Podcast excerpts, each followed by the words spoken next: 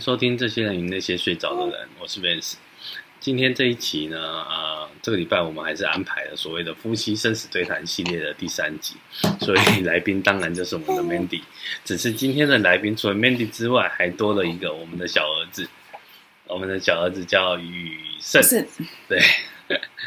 那最近呢、啊，其实我服务了一些案件呐、啊，呃，其实最近服务案件不多，哦、但是倒是有一些咨询的部分，像前几天呢、啊。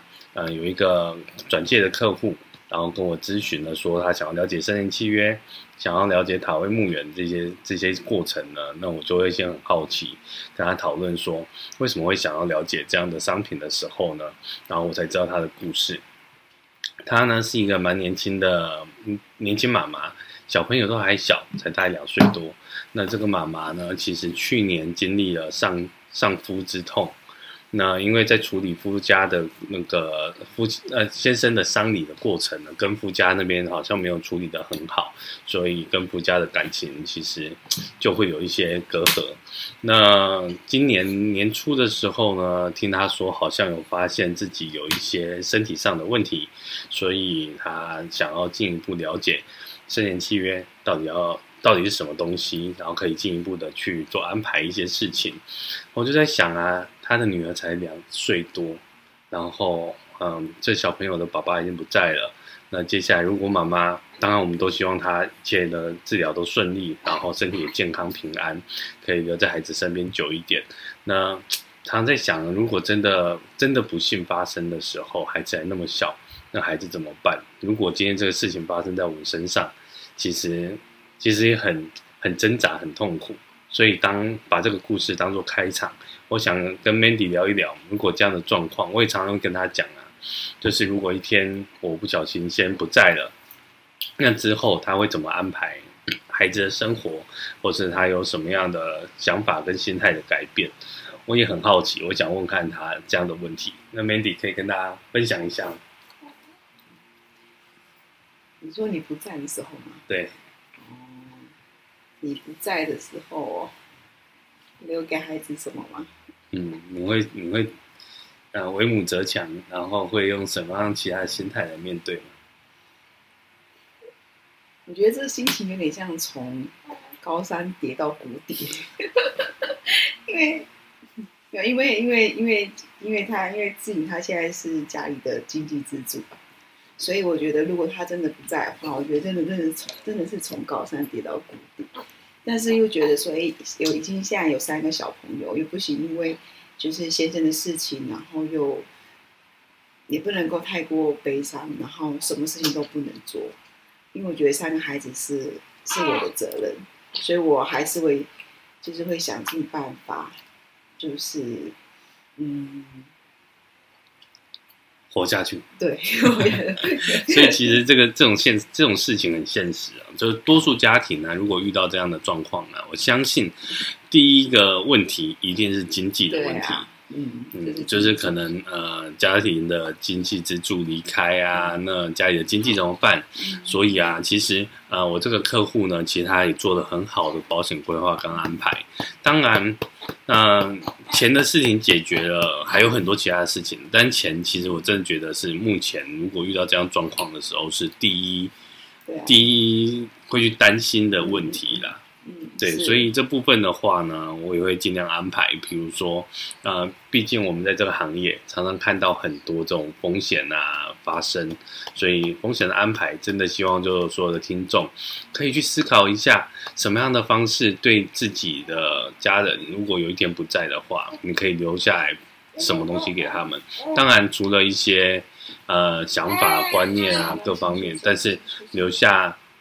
最实际、最实际的金钱这件事情，我真的觉得要优先去考量一下这个问题了。嗯，没错。当然，金钱的问题解决了呢，呃，其实我也在想，因为曾经我也服务过一个案例啊，就是这个妈妈离开的时候，小朋友才两岁。那这个案例大概是将近十年前服务的案例。那两岁那时候妈妈生病的过程呢，其实我们也跟妈妈在讨论说，希望她能呃留下一些影像啊，或是留下一些。那个书信啊，留给孩子。那孩子在成长的过程呢，其实也是可以透过这些书信啊，各方面去想念妈妈。毕竟孩子才两岁，那妈妈离开了，那其实我相信都很少人会记得两岁以前的记忆啦。所以我觉得留下实际的东西很重要。所以呢，其实夫妻对谈、生死对谈系列呢，不外乎也是希望能留下一些东西给我们的孩子。因为其实我觉得透过这样的对谈语谈，也可以让孩子知道我们对他的期待、想法，或是我们的一些心里的一些呃，一直没有跟他说出来的话。其实有些话呢，我我相信就是真的不见得在孩子面前讲得出来啦。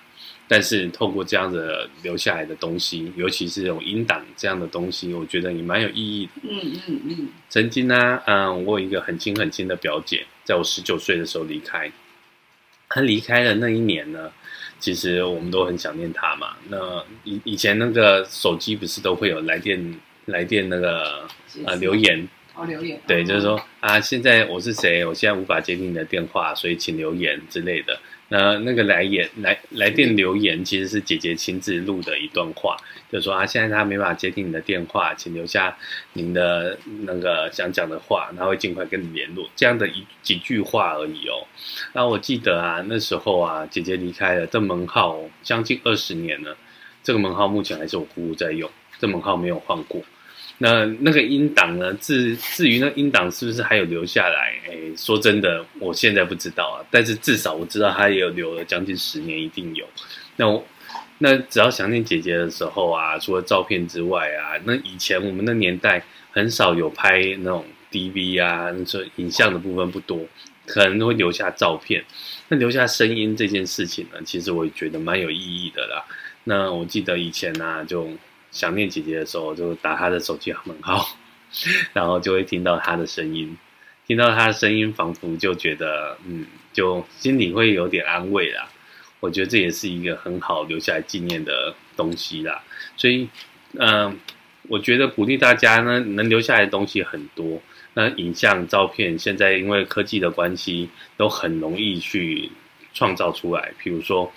拍的那个照片也好，拍的录影影像也好，像我曾经也面对过，就是家里的亲人离开，然后啊，我们的服务过程里面有一个部分是在做那个追思光碟，那追思光碟呢，然后在做的过程呢，在搜搜寻我这个手机里面的影像的时候呢，无意间发现了一个录影档，然后录影档就发现我继父叔叔唱歌的这个。这个录影的画面，然后我就把这画面剪到那个所谓的追思光碟里面。其实我觉得这一段呢，我我觉得真的对我们家人们都是一个很重要、很重要的安慰啦。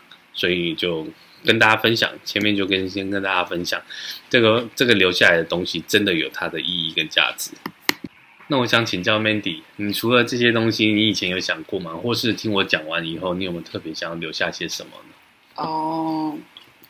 有诶、像其实我这阵子，其实我几乎每天都会跟我三个孩子，就是就是说我爱你啊，然后说你们你呀啊，就是会跟他们说我爱你。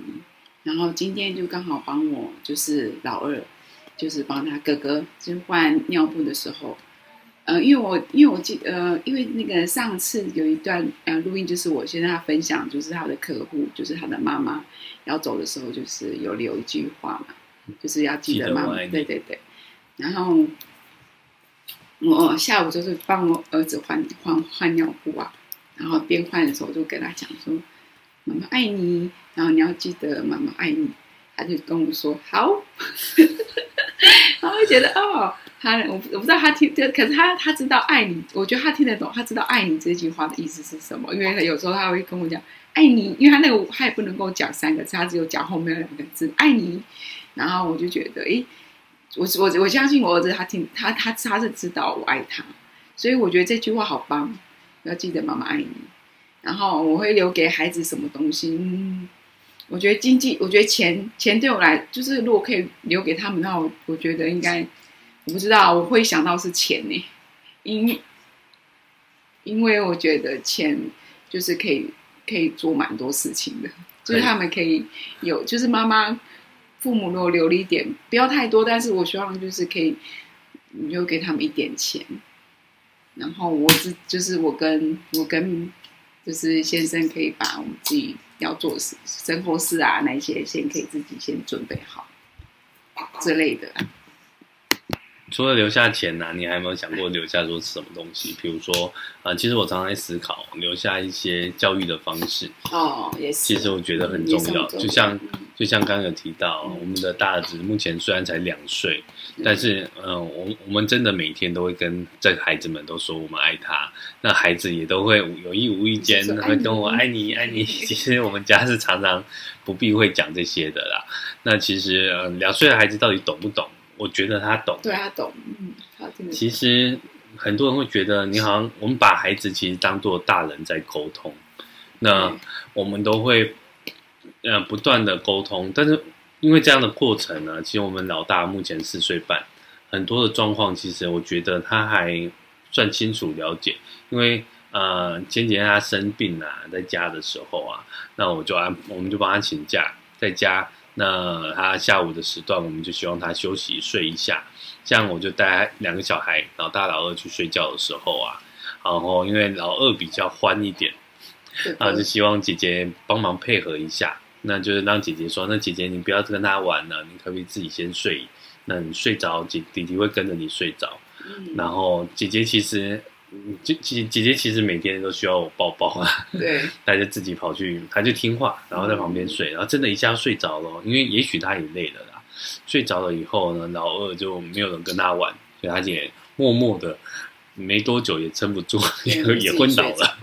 对，所以我觉得孩子的教育过程呢，其实你把他当大人来沟通，我相信他听得懂。当然，我觉得当父母啊，都是每天都是在耐性大考验。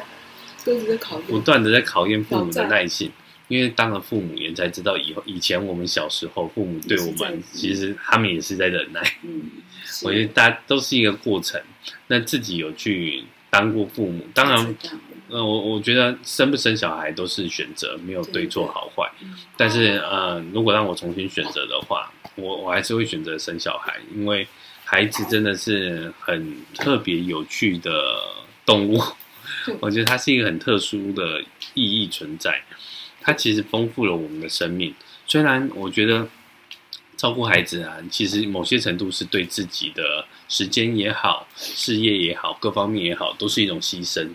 但是我觉得这种牺牲呢，其实从孩子身上看到的是，嗯，我我们在以前我上了很多课啦，有一些疗愈的过程的课啊，里面有提到叫无条件的爱。其实有了自己的孩子呢，对于无条件的爱这件事情呢，其实越来越深刻。嗯，对，就给孩子，我常常在想啊，我不知道为什么，就脑袋出现一些奇怪的画面。就如果有一天呢，那孩子遇到危险的时候呢，我真的，也许我会真的会奋不顾身，那就是先挡在他前面，也许会牺牲掉我自己的生命，但是是我，我会觉得愿意这么做。嗯，我这种这种。一种莫名的那种心态的感觉，保护他们。对啊，就感觉就是要保护他们。是对啊，所以真的是，呃，打在儿身，痛在父母心。虽然哇，他最近皮皮，我们都拿那个爱的小手吓他，还是偶尔会。我们当然不鼓励打骂，但是。就是还是会没有打的很没不是真的打他，就是就是希望他能听话，啊、这是一个方式而已。嗯、当然用沟通的不不行，那就只能用一些他他会他会听得懂的方式，因为毕竟在两一两岁两三岁的小孩，其实很多的状况是不懂的。嗯、所以我觉得在这个行业呢，呃，我从每次从那种客户啊事先来咨询的过程呢，其实都特别有感。因为爱，所以他愿意先去做规划跟安排。因为爱他的家人，所以他很勇敢的要去面对所谓的死亡这件事情。当然，死亡什么时候到来，没有人知道。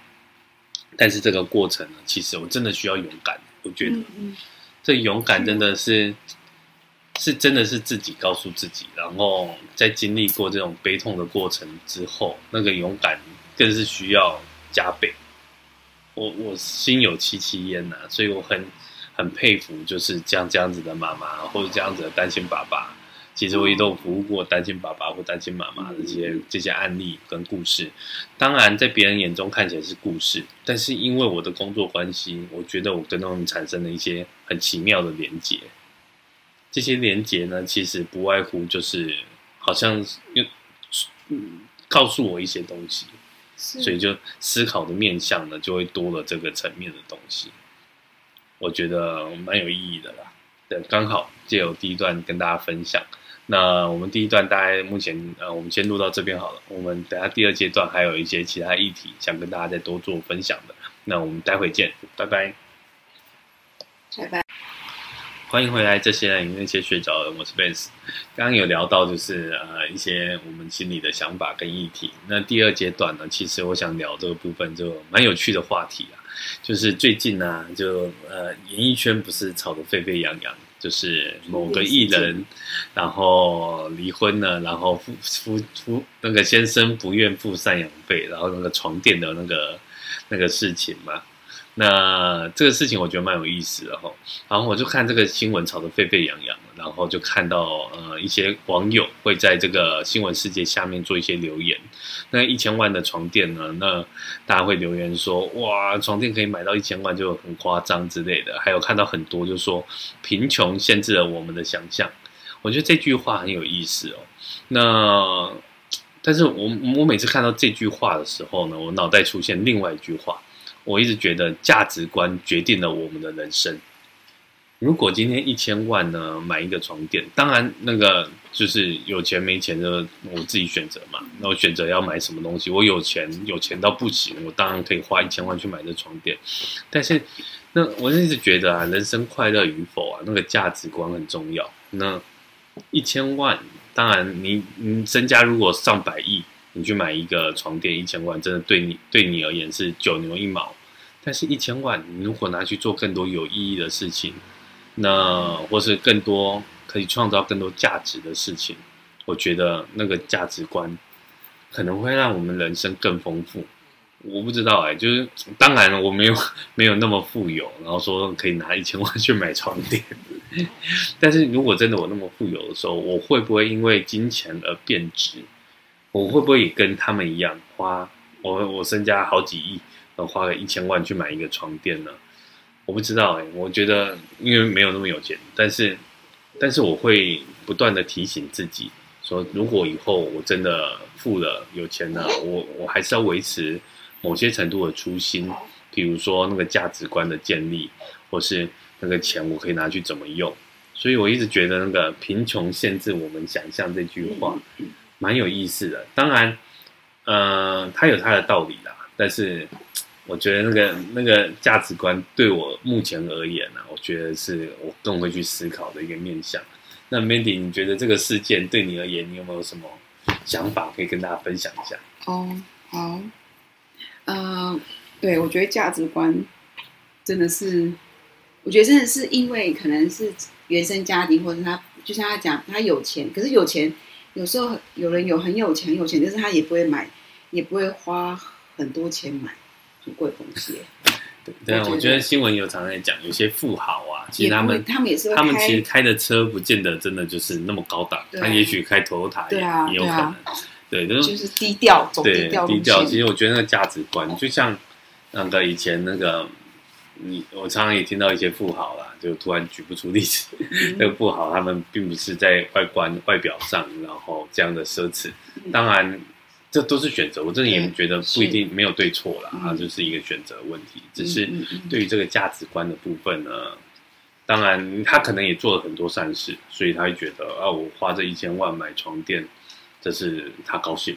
当然也有可能，对，但是我总觉得。我不知道，我总觉得不是把钱花在这种地方。啊，对对，嗯，因为比如不过像有钱人的话，因为我之前是在那个就是饭店工作嘛，就是就是有一就是会有一些我在那个 SPA 遇到一些对有钱人，然后对，然后就有一个就是嗯、呃、某某企业的大老板。没有，还有一个是女生，是女生，然后她就是也是有钱人呐、啊，她就是来做课程，但是她都是很晚，有时候做到就是他当天买课程，然后我们说可以刷卡，可是他硬要拿现金出来，为什么？我不知道，他就直接去领现金，给我，然后啊拿就拿了十万块，因为买了几堂课程，他就先就用十万块付钱。几堂课程就十万块，就是他就是要付现，就对他就是不要不用不用，我们我们说可以刷卡，他就要拿钱出来。然后我就觉得哇，这是怎样？我就觉得很很妙。然后不然就是有的客人就是他可能，比如说他很有钱，但是他就是会计较说啊这么贵哦，那可不可以？那我做我做这种的，就可能做个一两千块就好了。他可能就不想要做那个很贵的。可我心里想说，那他干嘛来饭店消费？然后就很 就很奇怪，就会计较一点，就是他会计较一些东西啊。所以我就觉得那个价值观好像也都不一样，怪怪的，都怪怪的啊。所以我就我，所以我想说，真的，比如说真的有钱，就有有些有钱就很低调，就不想要让你知道说他，要不然他就是会比较节俭。但我记得你跟我分享过，但钱这件事情呢、啊，常常会觉得，呃，很多人都觉得赚钱不容易嘛。但是我真的觉得，你懂得花钱这件事情哦，哦，也是哦，懂得花钱 其实就是才是很聪明的一个事情。你懂得花钱，你才有机会赚到更多钱。我也记得 Mandy 以前跟我分享过，他曾经服务过一个就是知名企业的一个老董。然后这个老董其实他他的这个故事呢，他跟我分享以后，其实我真的觉得这个老董非常的有智慧，非常的聪明，白手起家。对，那我们可以请 Mandy 一下分享这个老董的故事吗？哦，我可以讲他名字吗？先 先不要啊，就是 某某企业 知名企业的对这个老董事长。老董事长，呃，他是我们店饭店的常客。那他本来是给另外一个芳疗师服务，但是那芳疗师也离职了嘛。那他所以就是找我服务这样子，就是固定找我服务。那有时候，哎，后来我我其实我刚开始不知道他是谁，后来我是上网去查，哦，上网去查这个这个客户客户的名客人的名字，就是哦，原来他是某某某某企业的老板，然后他有出过书，我才知道说，然后我有有我就是有有一次我就去有一次我想说我想要知道这个人他的背景，所以我就有去买他一本书。买他出的书，我才说原来他是从他是他也是很从贫穷，就是小时候不是富裕的家庭，然后他就自己白手起家，然后到现在就是某个品牌的某个品牌的老板这样子。然后他因为他很妙的是哦，他他就是每次带课带来做课程的时候，他一定会一定会带朋友朋友来，就是一起来做课程，而且他朋友不是普通的朋友，也是。然后之前就是也是呃，比如说某个某个公司的，比如说老板，对，然后是朋友，也有女有女生，然后也有男生，其实大部分都是女生嘛。对，然后可是可是就是就是他就是会愿意的，可以就是招待这个朋友来做课程，然后就就花就是扣他的堂数，对，然后就他也不会另外再再收就是收钱什么，他就是让这个。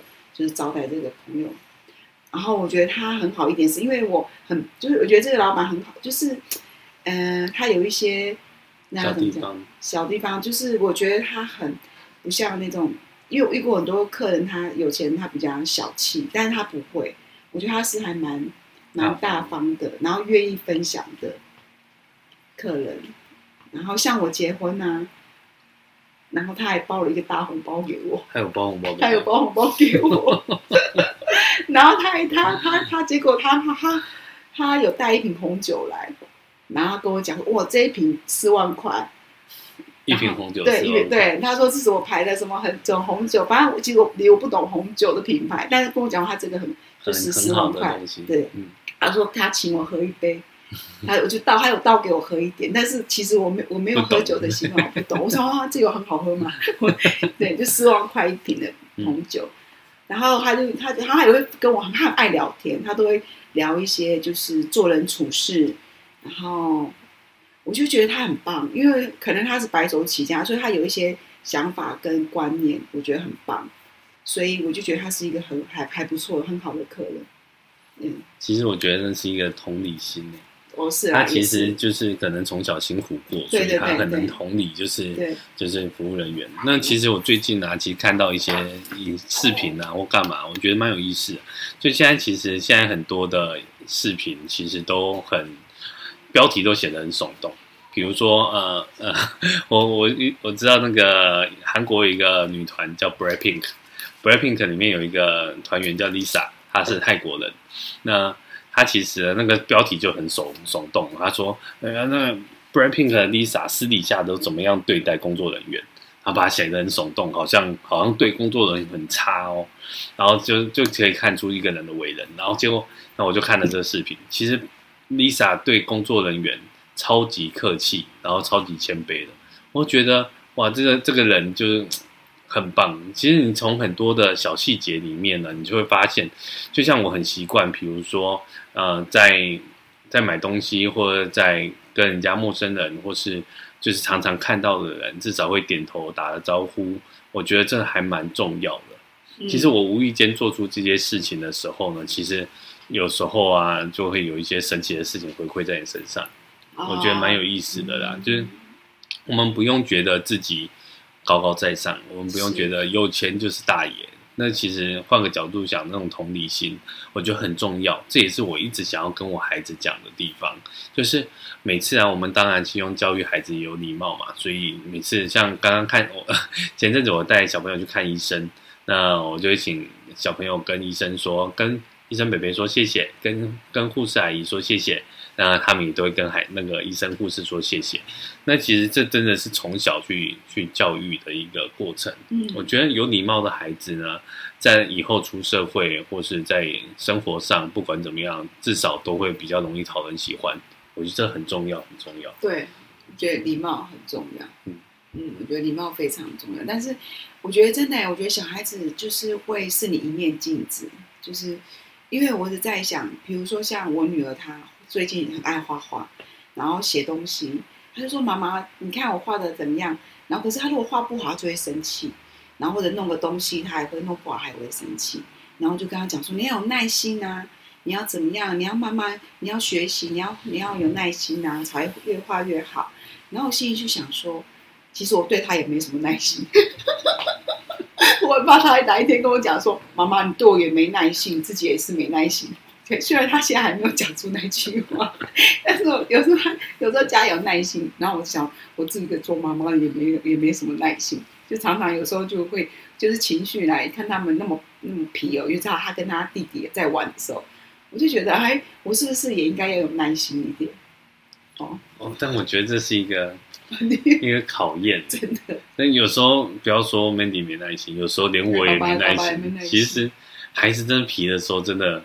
最近我跟一些就是一样，就是爸爸妈妈在聊天的过程，也有聊到这一块，就是说，呃，我们很佩服保姆，哦，就自己的孩子都想给他扒下去，何况 不是自己的孩子，保姆这么有耐心这件事情，所以我们就能体会，就是常常看到那新闻虐童啊，或干嘛，也不能说情有可原啊，但是。本来就不应该虐虐童，那但是只是那个耐心真的是不容易，不容易。我觉得是自我培养的问题。是啊。但是换个角度想，Mandy 刚刚提的这一块呢，我觉得要留给孩子还有一个很重要的观念，就是自我觉察跟反省的能力。嗯嗯。你看，像我们刚刚虽然讲到耐心这件事情，其实不管不只是孩子在学习哦，其实连父母也是需要不断的学习跟成长。透过这样子的互相语谈，透过互相的呃自省反省，然后才有办法让我们我们对孩子的一些想法，或是我们想一直说想要留下来的一些东西，会有一些一些比较实际的价值跟意义啦。我觉得这也蛮重要的。嗯，很重要。我常对啊，我觉得很重要。我真的觉得，真的就是有时候对待孩子的时候，有时候因为之前。呃，以前啊，就是小时候，我妈妈她就是带我们带我们的时候，知道她的辛苦。因为现在有孩，我自己有孩子，才知道她的辛苦。那我自己也也真的在学习啊，我就还是在讲，就是我带孩子，就是边带边学习。真，我就是在真的在考验我的耐心。然后再来就是，我也会想说我我要用什么样的方式去对待我的孩子，希望他们身心健康，觉得这很重要。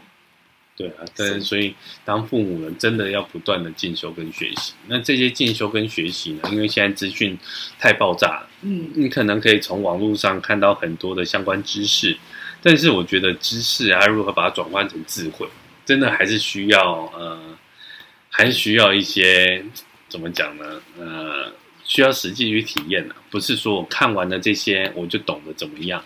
而是你真的去运用、去体验，然后去真的把它用出来。我觉得这才是最重要的啦，不不然，那个智慧真的没有那么容易取得。知识很容易取得啦，但智慧真的不容易那么不不容易转换的。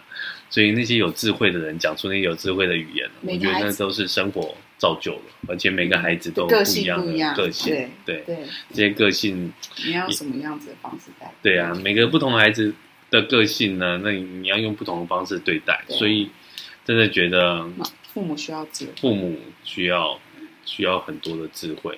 那。这就是一个我觉得生命很特别的过程，就像我的工作，很少人会能接触到那么多的死亡，那么多的真实故事，然后透过这些真实故事呢，其实我也不断的自省、反省，然后也会回来跟跟我的太太、跟 Mandy 也会去分享这些故事，然后共同在这些故事里面去去得到一些相关有用的想法、知识或智慧，我觉得是一个很棒的过程。嗯嗯嗯嗯。好，那我们留在第三阶段，我们还有一个很特别的议题，那留在第三阶段跟大家分享喽。那我们待会回来，拜拜。拜。欢迎回来，这些人与那些睡着的，我是 Vance。那我们最后一个阶段呢，其实有一个议题蛮有趣的哦。前阵子看到了一个这样的议题，我想说也可以跟 Mandy 来聊一聊，共同来分享。许多没有做的事情呢，会造成了很多生命中的遗憾，尤其是你能做，但是你却没去做。所以啊，如果今天有机会呢，能遇上二十岁的自己，你会想要告诉他什么？哦，很赞，这一题很赞，因为我觉得从二十岁到你，比如现在四十岁，我觉得那个思维观念都不一样。对，没错。对，所以你你如果将回去告诉二十岁的自己，你会想告诉你自己什么？嗯，不要乱花钱，多存点钱。然后不要一直换工作，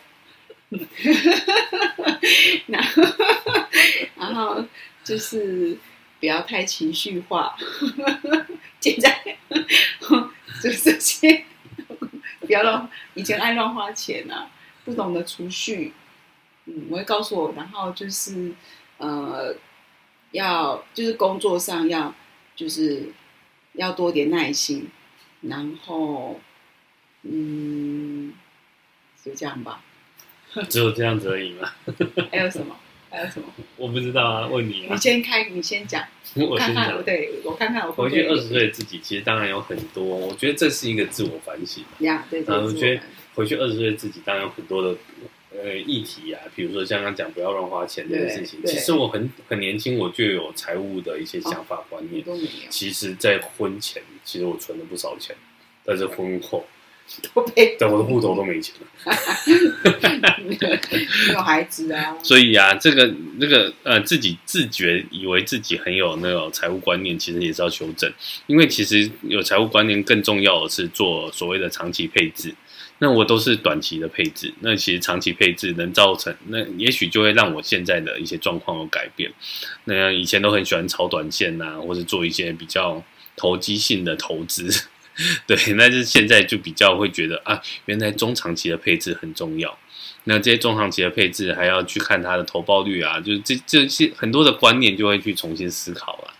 那除了这个部分之外呢，我也觉得，呃，自己在年轻的时候所养成的一些习惯，真的要坚持啊。那人会懒惰嘛？那婚后啊，其实我们夫妻的体重也直线上升。嗯、我觉得这不见得是好事啊。那是可能平常以前养成的习惯呢，比如说运动啊或干嘛，反而是婚后就就比较没有去做这些事情了。所以好习惯的养成呢，其实我会觉得就是要重新让自己去思考。就像最近我们夫妻都在做呃减重的部分，嗯，我觉得这蛮重要的，因为我常在思考啊，能陪孩子久一点这件事情，自己的身体健康还蛮重要的。是啊，对，身体健身体不好，其实就比较不容易能陪孩子久一点。那所以我们就希望能让自己的身体再好一点，所以就会有这样子的觉察跟觉醒去做了这样这些动作。我觉得我太太 Mandy 很厉害哦，她在生老三前呢，其实很有毅力哦，三个月透过饮食调整就瘦了十一公斤非常厉害。我们要不要请她分享一下这十一公斤是怎么瘦？她做了哪些事情？嗯、呃，我我觉得，我觉得瘦这件减减重这件事情，我觉得真的要旁边要有人监督，哎，这很重要。就是因为我是我是有那个啦，减重管理师在在在监督，所以就是在饮食方面就会有控制，然后就定时就是定量。嗯，每一餐要吃之前都还要先拍照，对，然后给管理师看，对看 OK 你才能吃。对，我觉得蛮夸张的。他在那三个月的过程呢，其实我老实讲，如如果没有我帮忙的话，我觉得他也是辛苦的。哦，因为他在饮食上有些东西能吃，有些都不能吃，要如何去安排这些吃的过程？嗯，其实所以啊，减就是不管是减重或运动，或是有一些你想要。去慢慢养成的一些习惯，这个过程那个坚持，我觉得找到同好很重要，对，或找到协助你的人很重要。你不要傻傻的自己一个人，好像就可以处理所有的事情，但其实没那么容易。没有，其实我们前阵子有一件事情，我很想跟大家分享，太好笑了，就是 Mandy 要生小孩的事情，我们请他自己讲。哪一个？你说一个人知道？没有啦，因为。要待产前啊，就是本来是想要找我妈妈陪产，后来是有就是临时有些变化，所以就叫我先生陪嘛。然后而且然后那时候我就情绪，因为怀孕情绪特起伏特别大，我又不想要我先生陪，因为我想要他帮我就顾顾家里那两个孩子。然后我就跟他就是跟他吵说，那我自己一个人去生小孩好了。我说我可以，我可以一个人去生。我这样子跟我跟我先生讲。然后我们去做 PCR 的时候，他本来一直吵着叫我留在家里，叫我不能陪他去生。去做 PCR 的时候，我就故意问一下护士，我说：“哎，有没有人真的一个人来生小孩啊？”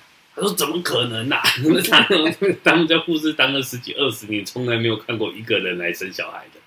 那在这个过程呢，嗯、呃，如果没有另一个人帮忙。”连上厕所，我觉得在待产的时候，连上厕所都是一个很辛苦的过程。是是，所以呢，他也比较乖的。他我每次用这个来 来消遣他，说你不是要一个人去生小孩，他就会乖乖的，就会比较听话一点。就是有时候不要一个人太逞强，那能找到伙伴，能找到一起愿意做的人，就像我们，我觉得夫妻之间的相处也是一样。嗯。不要觉得好像自己什么都行，当然也许你可以的，但是两个人一起来做，有人协助不是更好吗？是，有我发我真的觉得还是要有先生在在旁边比较好，因为我有打无痛啊，那个软脚会脚会软，就是起来上厕所的时候，因为要固定要一定要上厕所，所以有啦，我心里想说，我还好还好，我先生有陪我。我真的不能够承认，因为当下的情绪就是啊，我一个人去就好，你干嘛来？是这样子，结果呢，还是要有先生陪，不然就没办法上厕所。不然连上厕所都有问题，这个真的是 很辛苦了。嗯，对，所以那个我我想分享就是，如果能遇到二十岁的自己这件事情呢，我觉得我们应该不定期，就是时时刻刻就一段时间，可以问自己这样子的问题。那我觉得透过问问问自己问题的过程呢，你也会重新去思考到以前曾经可能自己有一些冲动的错误决定，或是有一些一些是现在不是觉得不是那么好的一些想法。你透过透过这样子的自自我觉察反省，然后可以做一些修正，我觉得也是挺好的这样子的问题啦。哦，这一这个问题很好，我觉得这问题很好，因为我有时候我现在。现在在想，我真的很想要跟我二十岁的自己自己讲说，不要一直换工作，要要我存钱，这这个好重要。那个其实那个 Mandy 有跟我分享过，他是说以前在做芳疗师的时候，收入在十几年前的芳疗师收入算很不错的，一个月你有四五万块，五六万块，四五万块加奖金啊，或加上去其实不错。嗯，但是为什么后来？户头都没钱，就是因为有钱的时候就会想去享受。对对，其实其实这个这件事情，我从很多的工人身上看到了一些状况。就其实你试想，一些工人他工作很辛苦哦，哦，但是其实自己嘛，对，其实他一天呢，有一些工人做到师傅等级，一天大概都两三千块，三千块，你就说三千块好了，三千块的一天的工钱，然后一个月他做两二十天就好。二十天就大概六万块，对，差不多。六万块是一般上班族什么等级的薪水，可能要银行副理啊，嗯、或是什么银行高阶主管以上才会有这样的薪水。但是为什么这些工人都存不了钱？然后，因为就我所知啊，很多工人下班了以后，可能会觉得自己工作太辛苦，就要跑去酒店去桑几的，去喝酒啊，去唱歌啊什么的，所以很多钱就存不下来。但是我觉得，就父母的给的给予孩子的价值观也很重要。因为我妈妈，其实我妈很爱花钱。很爱买东西，所以我妈也，我父母没有从来没有就是给我们要存钱、存款有存钱的习惯，所以我们小孩子都，可是我，可是我妹妹，我妹妹还好，她会，她可能有一些看到我妈他们乱花钱，所以 我妹妹她自己有那种觉察，就她自己，她现在在银行工作，所以她自己会有知道该怎么样配置他的他所他的那个收入，嗯，可是我跟我弟弟就没有。爱花钱，爱买东西，所以啊，其实我觉得这蛮重要。但你当然有可能，像一些工人，可能是因为教育水平的不够，所以造成他们也不懂得这个财务的部分。所以在教育孩子的过程呢，其实我从很多的很多的客户身上，其实也看到这样的问题。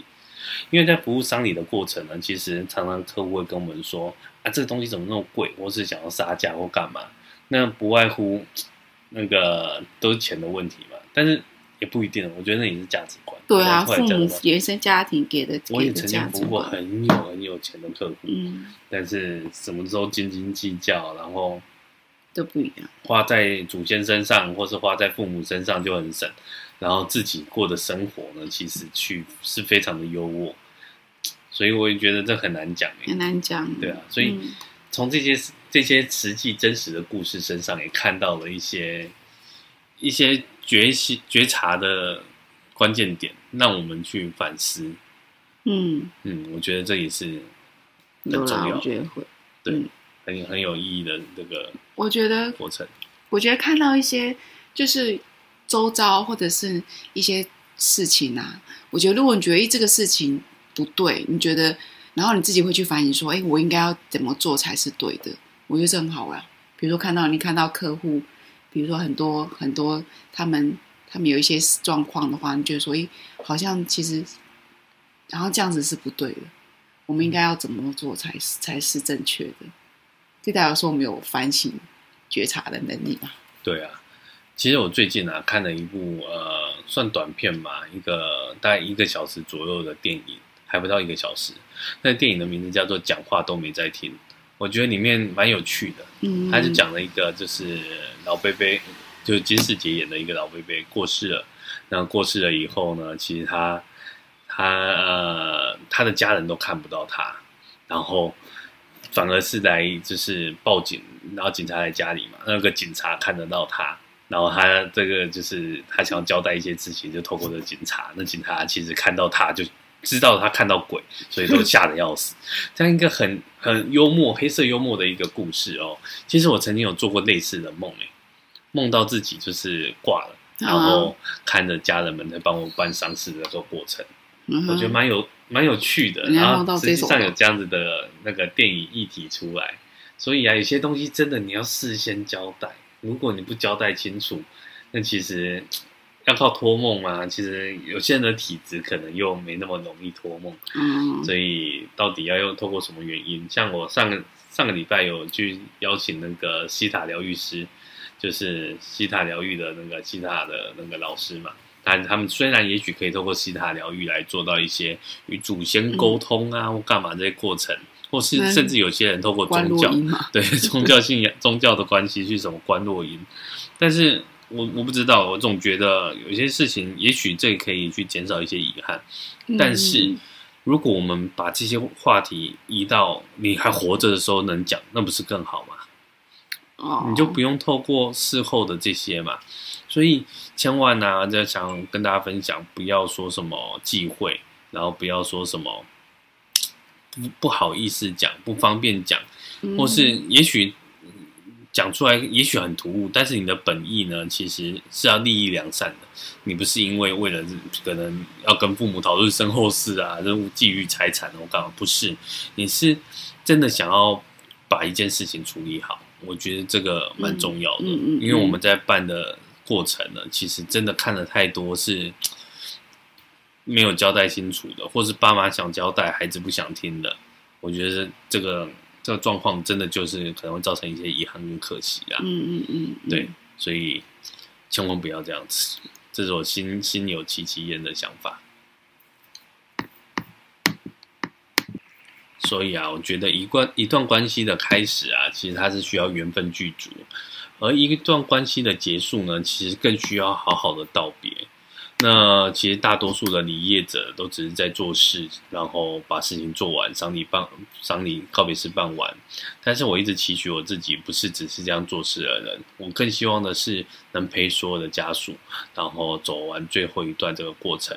那呃，离开的人我们就尊重。然后，呃，生者的话，我们就尽量的陪伴跟协助他能安心这件事情，好好告别，我觉得才能好好活着。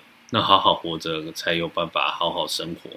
我真的觉得是这些人与那些睡着的人教会我好多好多这样的道理。嗯嗯嗯。所以常常跟 Mandy 分享，其实看不见的伤最痛，所以不要让遗憾成为生命中隐隐作痛的伤口。这个概念我一直很认同。就是可能家人的离开，有些话题你没有讲开，那这些伤口其实会在你无意间，在某个状态显现出来，其实都是都是很痛的过程啊。对，我真的不希望，嗯，不希望家属或客户面临到这样的状态。嗯嗯嗯嗯嗯。那节目差不多到了一个尾声，那 Mandy 还有没有什么话想要跟我们的听众分享的？要分享的吗？嗯，好，看来是没有。